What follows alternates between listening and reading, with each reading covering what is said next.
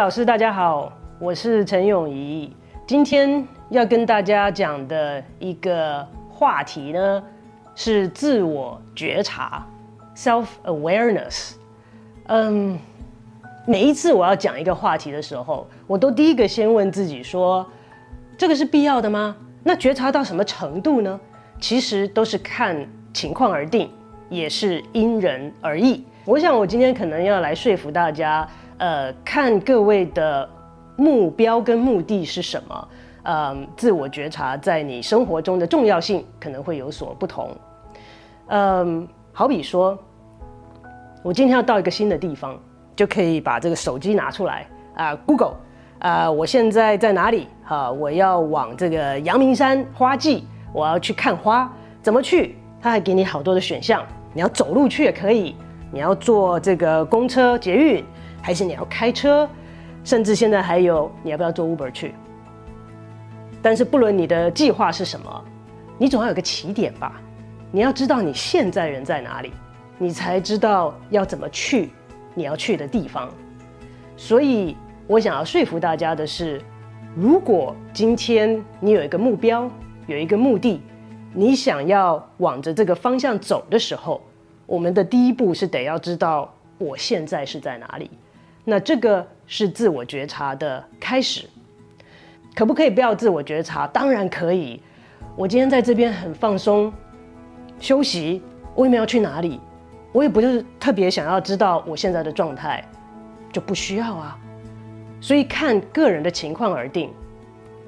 一个老师来说，今天如果你是新手的老师，你要有很多很多的准备，要适应环境的变迁。要开始人生的另一个阶段，会有很多的情绪，会有很多的想法，在在这个过程之中，那你有没有目标呢？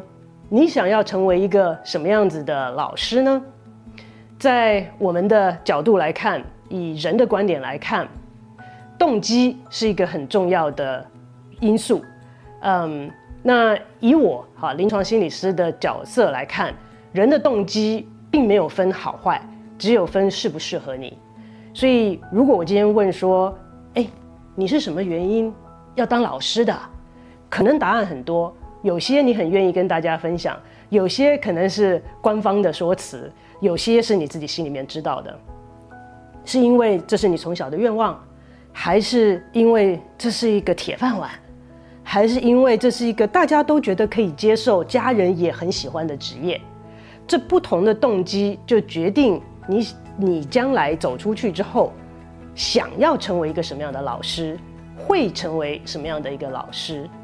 那方向有定了之后，就要看你现在离你的目标还有多远，或者你已经到达你的目标了。我的目的就是要当个老师，我现在已经有了教职了，safe，我都 OK 了。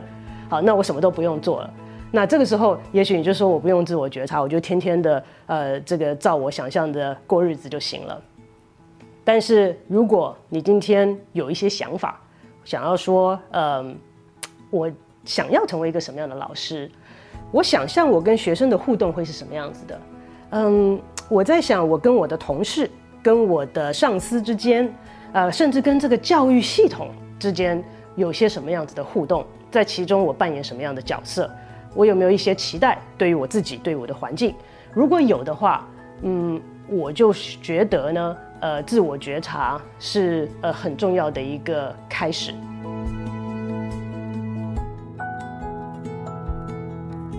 我们对于自己的认识，呃，来源很多，好，从我们自己的经验开始，然后到从小到大，呃，父母跟我们讲的，长辈跟我们说的，老师给我们的建议，朋友给我们的回馈。这些都是认识我们的一个来源，好，那但是呢，自我觉察的面向很多，除了认识你自己之外，还要知道你当下的状态。那其实这有两个方向，一个是你知道你现在的状态吗？你现在是好还是不好？好，你现在的状态是呃这个平稳的吗？还是你的需求没有被满足？还是你现在是处于一个很不稳定啊这个起起伏伏的状态呢？这是第一个觉察的方向。第二个是你知道你需要什么吗？你现在如果觉得不是很愉快，觉得有点烦，觉得心情里面不是很稳定，那你知道你需要什么才能让你稳定吗？这是两个完全不同的方向。那在自我觉察的过程当中，嗯，其实呃，我通常会喜欢用一个呃这工具啊，来帮助我们稍微的想一下，来做个比喻。很多人可能有听说过，叫做 The Harry Window，好，周哈里窗。那嗯，这个呢，其实很简单，就是一个四宫格。好，四宫格呢，上面的方向呢，呃，这个横向呢是。你自己关于你自己，那你自己就切成两半，一个是你知道的，一个是你不知道的，那这是横向的。那另外一个纵向的，好就是别人了。那别人知道的跟别人不知道的是什么？那这样一切就切成了一个四宫格。好，那所以这个里面来讲，最没有问题的是什么？是你知道别人也知道的事实，这个叫做公开我。好，哎，我知道我这个人就是很冲动。那别人也知道我很冲动，这个没什么问题。呃，四宫格的里面的另外一格啊，就是呃我不知道，但是别人知道的，这个叫做盲目我，好，是我们的盲点啊。那这点就可以呃让我们值得去思考一下了。嗯，要解决这一块的方式蛮简单的，就是去问别人嘛。所以其实我们周围常常需要一些呃会。说真话的人，我们当然都很喜欢听别人给我们拍拍手，说你做的好棒，说你个性很好，好，这个你的优点在哪里？但是周围一定要有一些愿意指出我们缺点，愿意让我们呃可以有检讨改善机会的人。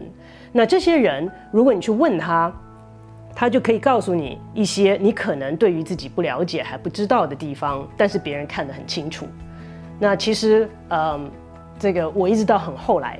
才知道我是一个脾气不太好的人，啊，我一直以为我是一个很讲理，啊，我到现在还是认为我是很讲理的人，啊，但是呢，脾气这一方面呢，我一直觉得其实我的沟通方式是嗯很 passionate，好，讲到一个我很在意的议题的时候，我会非常投入，那常常别人会误解，啊，让这个投入让人家觉得说哦他很生气或他很激动。好，那这一点我一直都没有自觉，所以这个就有一点像是呃我不自觉，但是别人都很清楚的方式。那直到有一次在研究所里面，以前呢是老师选学生，因为学生很多，现在学生很少，是学生选老师。结果有一个学生在询问了很多人之后，最后跟我讲说：“老师，呃，谢谢你啊，我觉得呃我不要来你的实验室，这个完全没有问题。但是我很好奇，说哦，那你是为什么做这样的决定呢？”他说：“我问很多学长姐，他都说，他们都说老师你会爆炸，我没有办法忍受会爆炸的指导教授。哦，那时候我一听，我觉得是我完全的这个盲目，我这边被解开。第一个我不信任，怎么会有这样子的事情呢？然后我就到处去询问我周围的人啊，结果发现原来这个是大家公开知道的知识，但是我自己的自我觉察不够，我完全的不知道有这样子的一个面相呈现在别人的面前。”好，所以呢，这就有点像你今天觉得你穿的很漂亮出去，结果没有人要告诉你，呃，今天你衣服的配色有问题，好，或者你穿的衣服不适当，这个当天的场合，所以这一点是我们大家都可以去努力，嗯，这个改善的一个区块。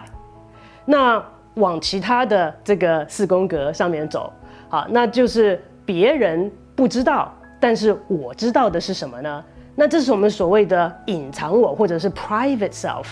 我个人认为这个部分没有什么问题，因为我们每一个人都需要一些空间是属于我们自己的，好是 private，是属于我们个人私人的空间。我没有必要让全世界都知道我所有的事情。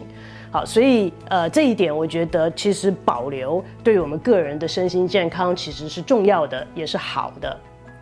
那到了最后一格啊，最后一格。就是未知，我不知道，因为这个是我自己也不知道，别人也不知道的，那这怎么办呢？啊，其实这个时候呢，我觉得我们不用刻意的去发掘这一点，因为其他的三格已经够我们去多了解自己了。但是最后这一格能够了解的机会是什么？为什么我说是机会？因为它的控制程度有限，不是说我去问你，你就可以告诉我一些我平常不知道的事情，来增加呃我这个呃这个对自己的知识，来降低盲目我的区块。举个例子来说，过去这一整年当中，超过一年了，好，这个呃疫情对我们大家的影响，人类的历史当中还没有碰到这样子的挑战过。那你知道，当你面对这样挑战的时候，你的感受是什么？你的决定是什么？你的反应是什么？你跟周遭人的相处又会变成什么样子？你的人生会有什么样子的转变？你要如何的因应吗？这个之前完全没有办法做准备，因为这个是属于未知我的区块，事情没有发生，我不知道我会如何的反应。那现在机会来了，这个是我们的机会啊！原来被关在家里这么多天。我是会有这样的反应哦，那这个时候我们就要学习去接受自己的反应，那接受了之后，你才可以决定要不要有所修炼，要不要有所改进，还是这样子就很好。好，所以其实这个认识自己、与人互动、达到目标的这个过程，自我觉察是第一步。我们要认识自己之后，觉察自己的处境。才能够接受，先是接受自己，然后再决定我接下来要怎么做，要不要改变，需不需要呃做一些修正，才能够帮助我更能达到目的。